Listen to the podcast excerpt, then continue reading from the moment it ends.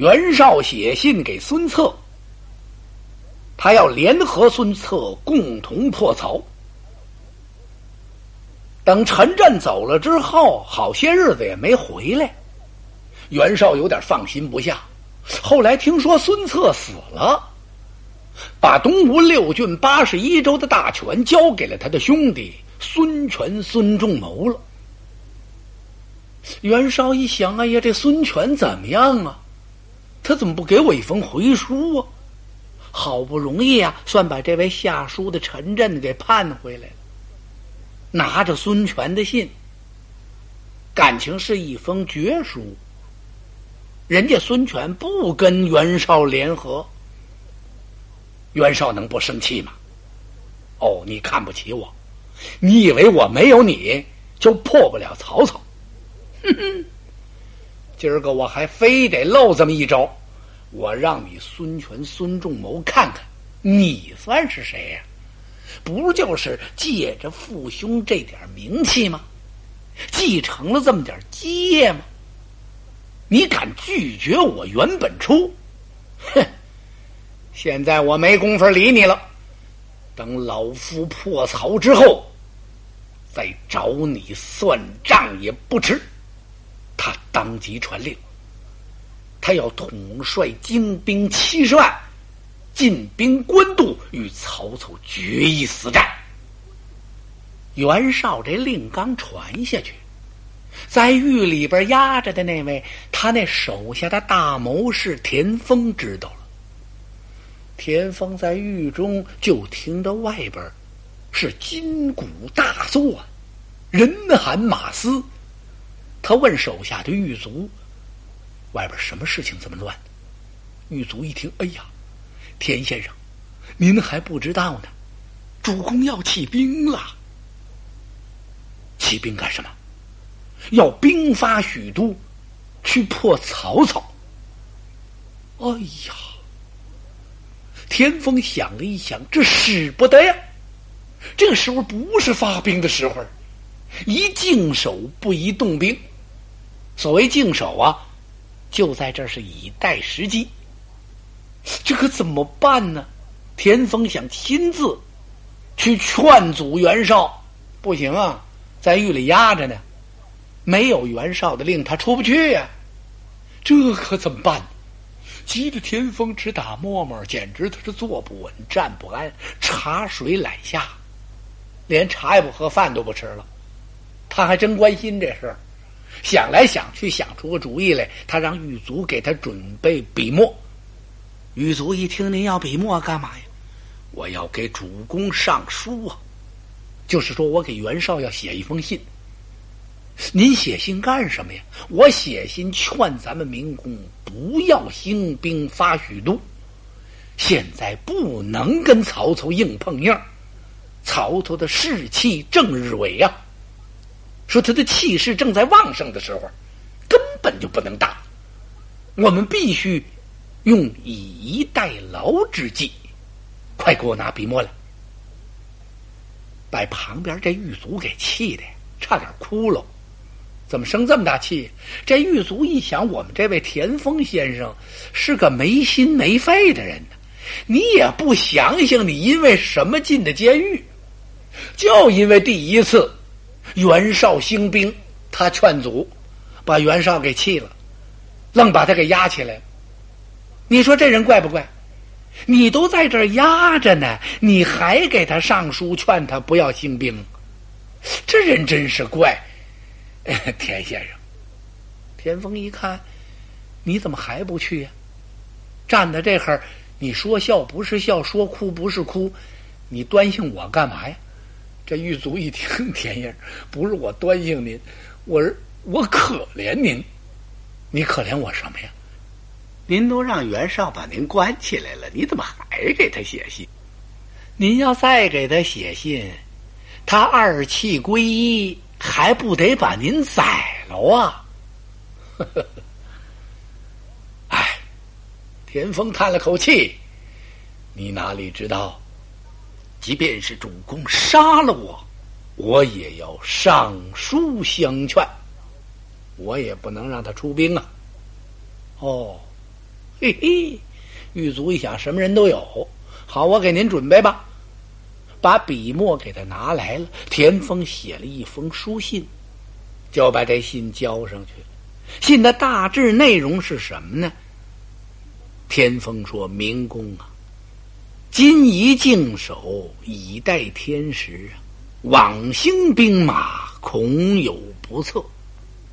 白马延津之败，记忆犹新呐。”他说呀：“现在只能守，不能打。”您要见机行事，就是以逸待劳啊。如果说您要是妄动兵马的话，那就还有打败仗的可能。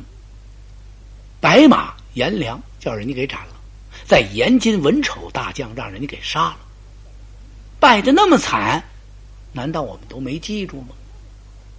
之所以我们还能够有今天，就因为我们地方大。粮食多，元气没伤啊！如今与明公抗衡者只有曹操。现在曹操不是不想打咱们，他是没有那个力量。我们打他也需要慎重。我们虽然人多，但是兵不如曹操精锐。现在他正在锐气旺盛的时候，应该避一避这个锋芒。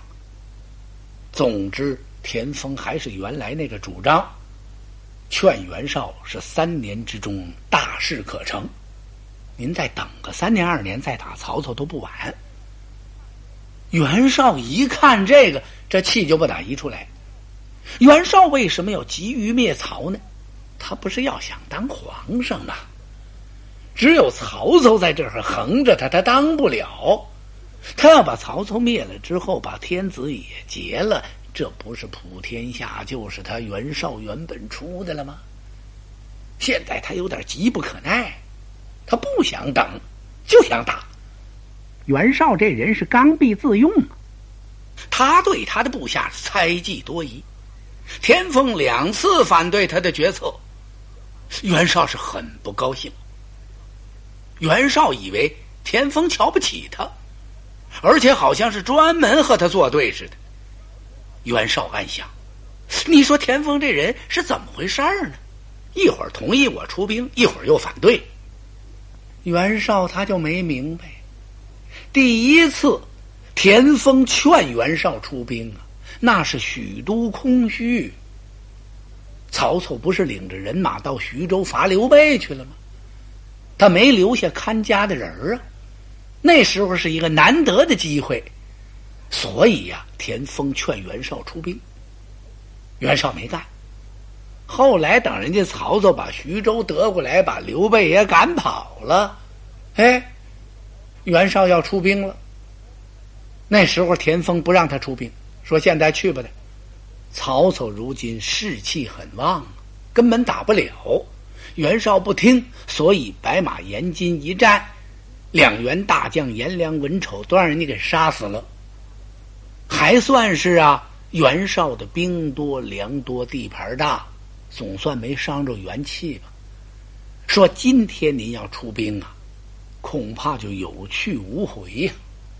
不咱成不了霸业，连河北全保不住了，就算都完了。您说袁绍看这他能不生气吗？看完了之后，啪的一下，他就把信摔在桌子上。旁边坐着一个人。也是袁绍手底下那个谋士，叫庞纪。这个人没有什么真才实学，混到谋士堆里头啊，装谋士。不过他会看眼色，这路人呢有这路人的诀窍和本领，不用下什么真功夫，学什么真能耐，就看着呀。哎，袁绍高兴的时候，他应该说什么；生气的时候，他应该说什么。袁绍喜欢什么，不喜欢什么，他是投其所好。那小巴掌啪啪啪总能拍着，拍的袁绍糊里糊涂、迷迷糊糊、高高兴兴。他呢，也就一直青云直上，随时可以得宠。这也算是一套本事吧。可是这路人也厉害，他厉害在什么地方呢？当他没有对方本事大的时候，他就经常琢磨对方，对方要有什么空隙缺角，他上来就给你来个扫堂腿，他随时都可以踹你。现在田丰不是在狱里写来的这封信吗？庞纪坐在那儿就嘀咕，心说这信上说的是什么呀？他不敢伸着脖子瞪着眼过去看呢，他就看着袁绍的脸儿。一看袁绍看这信呢，原来袁绍看信的时候那脸色还柳红似白的，看完了信之后，好黄了。哦，庞吉就明白了，田丰这信把袁绍给气了。他一看袁绍把信扔在桌子上，他悄悄的拾起来，看了这么两行，冷笑了一声：“ 哎。”袁绍一看，嗯，庞吉，你笑些什么？明公，我笑的是田丰这个人不识时务，他出口不逊，对您此次兴师都不利。本来明公兴仁义之事，去讨逆贼，正是上合天意，下顺人心。可田丰呢？他在狱中。还敢给您写这样的信，足见其人之狂妄。这个人根本眼睛里就没有您。说着，他往对面看了看，在庞纪对面坐着一人，谁呀？郭图。这郭图啊，素日也跟田丰不但那么合拢，俩人也怪别扭的。今儿一看这有这么个机会，他也想说几句。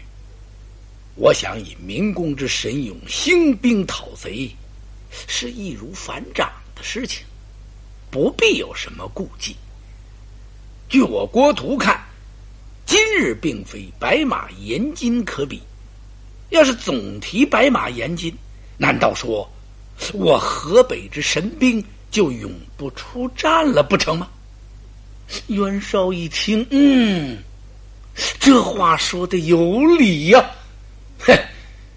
就以二位先生，我先将田丰斩首。他不是给我写信吗？左三番，右五次，阻拦我出兵，我杀了他。旁边好些人过来解劝明公，不能杀田丰先生。您没出兵，先杀谋士，这不好。嘿嘿，袁绍气得咬了咬牙，等着吧。等我到许都灭曹之后回来，再取田丰的首级也不迟。先把他那个脑袋系在他的颈项上。随后，袁绍传令起兵，呵，七十万人呐，浩浩荡荡直奔阳武进发。一路上是旌旗遍野，刀剑如林。等人马扎到阳武的时候，连营不下百里，旗分十色，青黄赤薄褐，黑红紫绿蓝呢。袁绍手下文有沈佩、郭图、沮授、许攸，武有张合、高览、韩猛、淳于琼，这真是威风不可一世。袁绍的人马刚扎到阳武，可把夏侯惇给吓坏了。夏侯惇带领着三万多人守官渡，一听说袁绍人马七十万，多自己几十倍，那他怎么能抵挡得了啊？袁绍兵驻阳武啊，那就要直取官渡，官渡不过就是个桥梁而已。只要把官渡一拿过来，人家的人马就进许都了。夏侯惇连夜写下了告急文书，飞马报进京城相府啊！曹孟德是接报大惊啊！曹操最担心的也是袁绍起兵发许都的事儿。上次袁绍曾经派人打过许都，就是那个白马延津之战呢。可是那次曹操多亏了关羽、关云长。为了报答曹操的恩情，在白马坡斩了颜良，在延津诛了文丑。那次曹操虽然取胜了，但是没有能够根本改变这种敌强我弱的形势啊。曹操还是比不上人家袁绍的势力大。曹操现在耿耿于怀的就是先灭袁绍，后杀刘备，然后取刘表，再定江东。所以他担心呐，袁绍随时来取许都。果然，今天还就真来了，而且是来者不善呢。袁绍把所有的兵将都带出来，这回不用问了，他要与曹孟德是决一死战。所以，曹丞相赶快请众谋士开会。这个会就叫审时度势的大会吧。所谓审时度势，按今天的话来说，那就是分析时局、研究形势、找出对策。曹孟德高就高在这儿，就这一点，袁绍就比不了。人家遇事啊，就立刻请文臣武将在一起商议。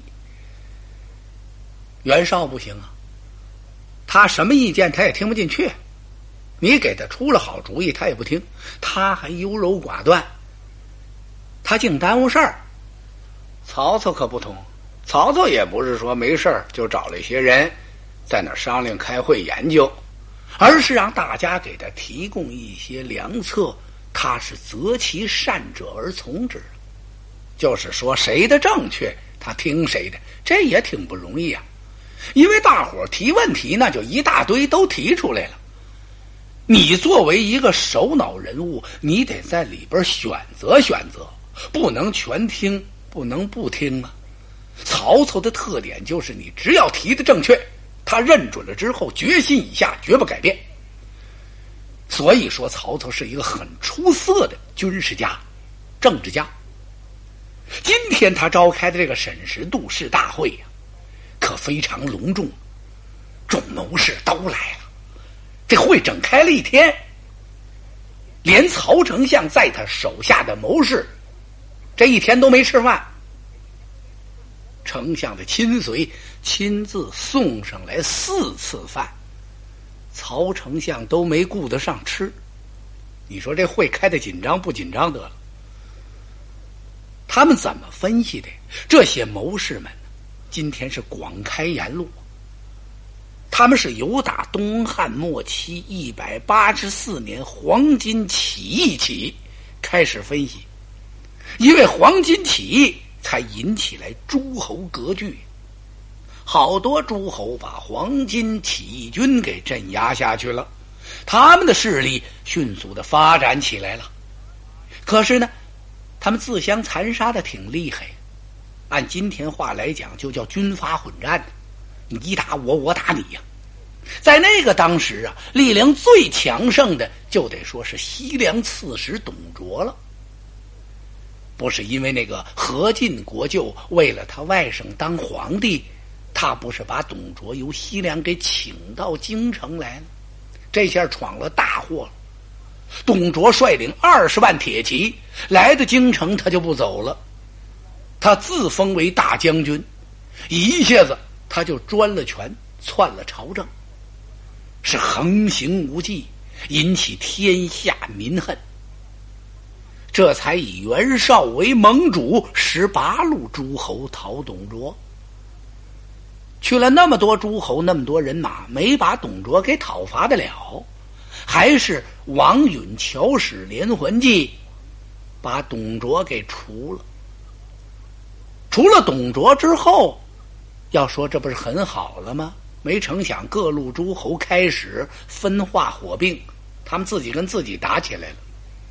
头一个刘岱把乔瑁给杀了，张逊战死了，张超和韩福兵败自杀，鲍信被黄巾给杀死了，陶谦陶公祖病死在徐州。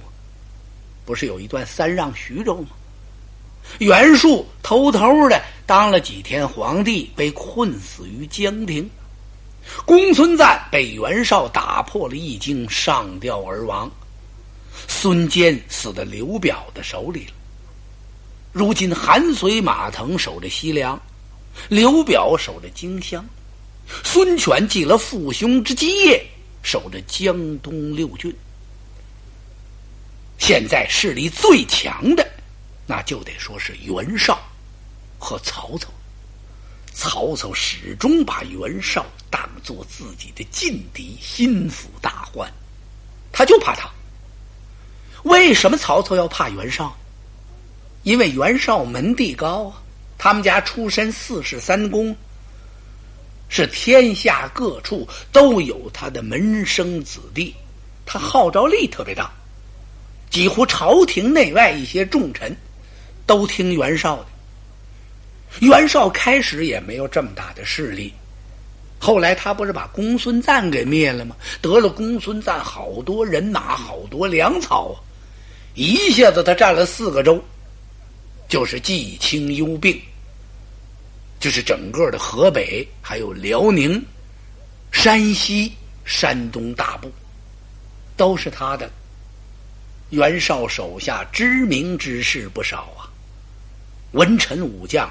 很多，你比如那些个谋士田丰、沮授、沈佩、郭图、许攸、庞纪，武将张合、高览、韩猛、淳于琼，说兵马接近百万，大部分产粮区都在袁绍手里。据说这次他举兵兵进官渡，他光带那粮食。就够吃十年的，曹操怎么能不担心呢？那么这位曹操曹孟德，难道就一点势力也没有吗？也不是，曹操也是个了不起的人物啊！自从他借宝刀刺董卓未成献刀之后，曹孟德单人匹马逃出京城，中牟县。他不让陈宫把他捉住了，后来又把他放了。曹操回到家里，散了家财，开始招兵买马。多亏他那本家一些兄弟，像什么曹洪、曹仁、夏侯惇、夏侯渊，带着巨款，领着人马来福保曹操。后来又经人推荐，给他推荐了许多能人来。曹操这个人最大的特点，他就是知人善任，人尽其才，礼贤下士。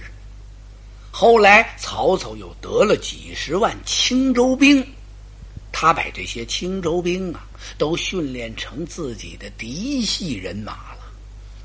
曹操最厉害的一招，就是他下手下的早，一下子把天子给劫走了，迁都于许昌。从此他是挟天子令诸侯。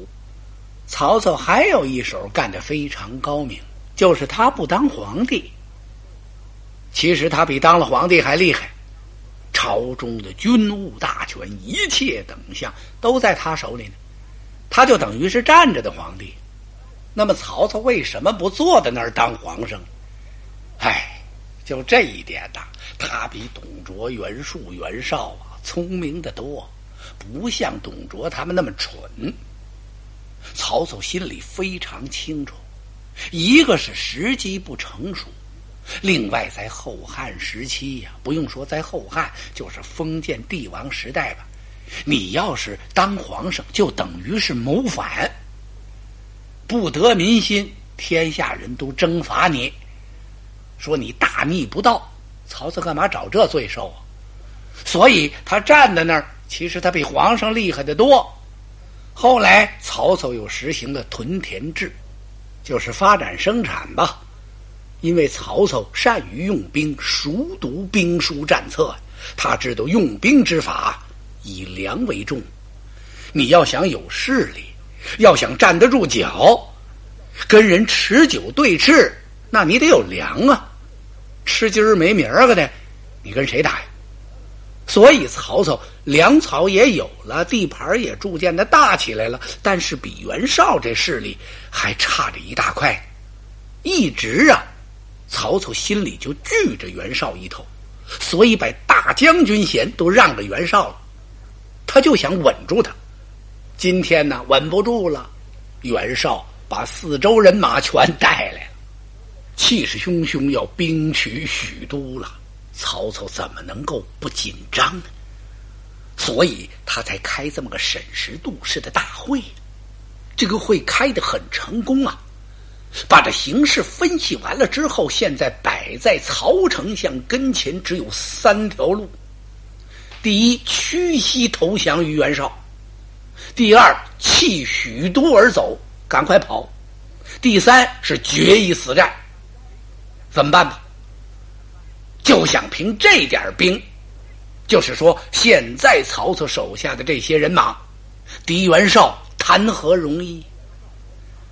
曹操拿不定主意啊，心里头有点心悬两地的，也就是说有点心里发慌吧。这时候，荀彧、荀文若说话：“呵呵，丞相，您不必担忧，请您莫忘了郭奉孝十胜十败之说。不是过去咱们分析过吗？袁绍他怎么能比得了您呢？”说袁绍就仗着他那点豪强势力不是，但是百姓不亲服啊。您呢注意安抚百姓。袁绍不就仗着他的门第高势力大吗？但是他任人唯亲呢。您就不同了，您是不问远近，您手下的人都是有真才实学的，所谓就是那些孝实之士吧，注重实效的人。袁绍是外宽内忌。用人疑心，内部不团结。您宽宏大量，咱们内部非常团结。袁绍这个人，他不知兵要，军令不力，而且兵多难用，将教政令不一呀。您呢，法令严明，赏罚必行，用兵如神呐。骂他轻描的时候，您不是格法带过手吗？袁绍这人遇事疑惑犹豫，他时常失去战机。可丞相您就不同了，您是处事果断，善于随机应变。莫看袁绍这次气势汹汹，统兵七十万，我看不过是一堆浮草而已。袁绍其人外表气势很凶，内心胆小如鼠。以我荀彧之见。您应该统兵在官渡与袁绍一战。几句话说的曹丞相是仰面大笑，文若之言正合我意。他立刻把张宏打发回了江东去安抚孙权，封孙权为将军会稽太守，另外留下荀彧守住许都。曹丞相亲自率领文臣武将，领兵七万，进兵官渡，这才展开了一场历史上赫赫有名的官渡大战。